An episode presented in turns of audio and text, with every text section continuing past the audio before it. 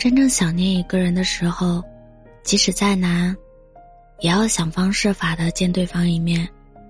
第一次真切的感受到这句话，是昨天，同事外婆突然打来电话，要加他微信的时候。他说以前给外婆买智能手机，他总是推脱说用不上，不要浪费这个钱。但前两天家里人给外婆买了新手机之后，外婆特别开心。立马就要加他微信尝试视频通话，他问外婆怎么一下子就想通了，外婆说：“谁让我想你呢？”听到这里，我真的好羡慕他。如果我外婆还在的话，她应该也会费尽心思，只为了能多看看我吧。我是外婆带大的，对她来说，从记事起，我的家人就是爸爸妈妈。和外婆，外婆走的那年，我正在念高中，爸妈很忙，所以我一直住校。外婆有个绿色的小口袋，是她自己缝的，里面总放着各种糖果。当我表现好的时候，就会奖励一颗。高三那年，外婆的身体变得很差，有严重的心脏病，去医院报道是常事，兜里的糖果也换成了不同颜色的药片。可即便这样，他还是会坐好久的公交车，独自一人去学校找我。有时拿着煮好的饺子，有时塞来用手绢包好的纸钞。我妈总是心疼的凶他，担心他在路上出事。我也劝他别来看我了，承诺一有时间就飞奔到他身边。每次外婆都胸有成竹的向我们承诺：“放心吧，我准备的特别充足。”说着，举起了他的小口袋，我在里面翻出了速效救心丸、电话本还有一张外婆制造的路线图，上面写着在哪坐车、第几站换乘，甚至走到哪家店铺记得要右转。最显眼的是一面小红旗。外婆说，如果死神来的太突然，他就举起小红旗，希望有路人能帮他一把。对外婆来说，去找我的那段路就像闯关升级一样，她带着可以想到的所有装备，却还是无法预料能否顺利到达。但真正想你的人，再难，也想看到你，因为和见到你相比，任何麻烦对他来说都不值一提。外婆，也是我最挂念的人，每次一放假，我就会去看她。有时晚自习也会偷偷的溜出去，骑着自行车疯狂的蹬到外婆家，然后再熬夜蹬回学校，挑灯夜战的做卷子、赶进度。虽然我不愿意承认，但我心里却清楚的明白着，有些人看一眼少一眼。要是能多看一眼，不管让我付出什么，我都觉得自己赚到了。我甚至萌生过这样的想法。第一年没考好，就再来一年呗。但外婆有没有第二年，我心里真的没底。对外婆的惦记，如同悬在胸口的一根刺，只有在见到她的时候才能安心。想念本就是无法控制的事，就算挡住了传递思念的嘴巴，亲情也会在不经意间从眼神中流出来。我没听外婆说过她想我。但每次见到我，他的眼睛就亮晶晶的，就像闪着星星。那一年，外婆没等到最喜欢的桃花盛开，没等到最疼爱的外孙女考上大学，她那张用来找我的手绘地图，被我用玻璃相框保护起来，放进了抽屉里。想念外婆的心情也随之封存在了心底。突然觉得，我曾称之为困难的东西。真的不算什么，因为那个时候，我至少还有办法见到外婆。再难，也有达成目标的可能。但这一次，就算我蹬一百个小时的自行车，也遇不到奋不顾身只想看到的那个人了。他变成了相册中的剪影，变成了只在视频里才能动起来的角色。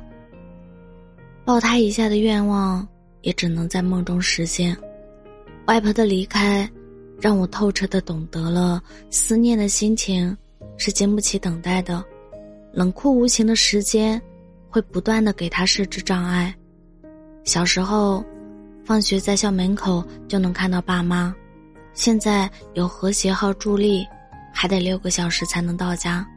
小时候，不管我字写的有多小，我妈都能从中挑出错的那一个。现在就算戴上老花镜。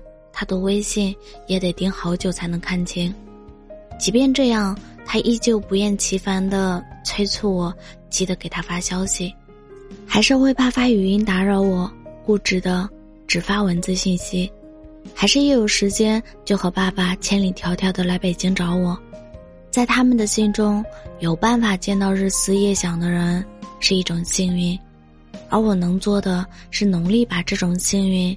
变成双向奔赴的幸福，多和他们聊聊天，多陪他们逛逛街，多给他们发视频通话，在他们说出思念的时候，开心的回应。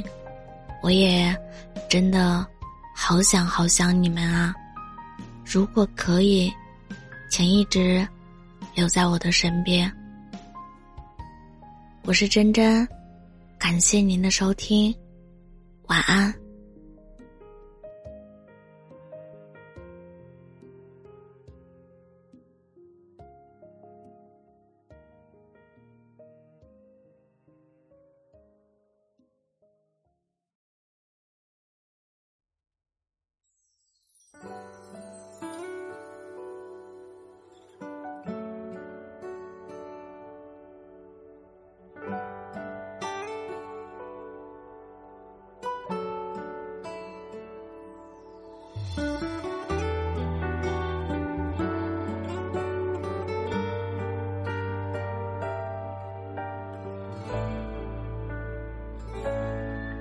小时候，八四十家的楼顶，星星很亮。天台有外公种的含羞草，还有外婆做的白红糕。那时候，外婆牵着我的手说听不懂的话，说鸽子飞得再高再远，也不会。忘记回家的路，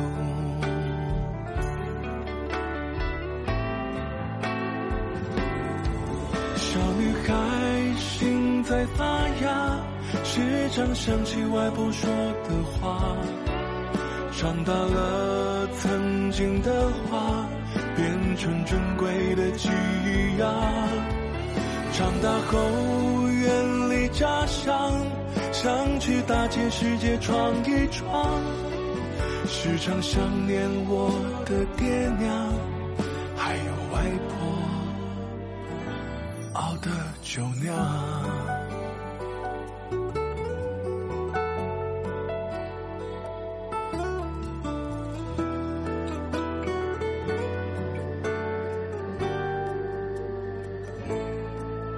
大渡口街上忙碌的邮局，人来人往，邮票沾念思念的信笺，都有外婆戳的烟花章。外婆也曾是大姑娘，如今已经儿孙满堂。虽然生了皱纹，多了银子。他还是我爱的模样，还记得家门口的楼梯，已经老得不像话。承载过的几辈人，上上下下，那些年外公喂过的歌群，不见了踪影。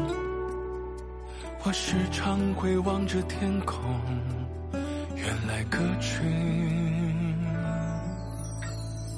早已飞进了心房，原来歌群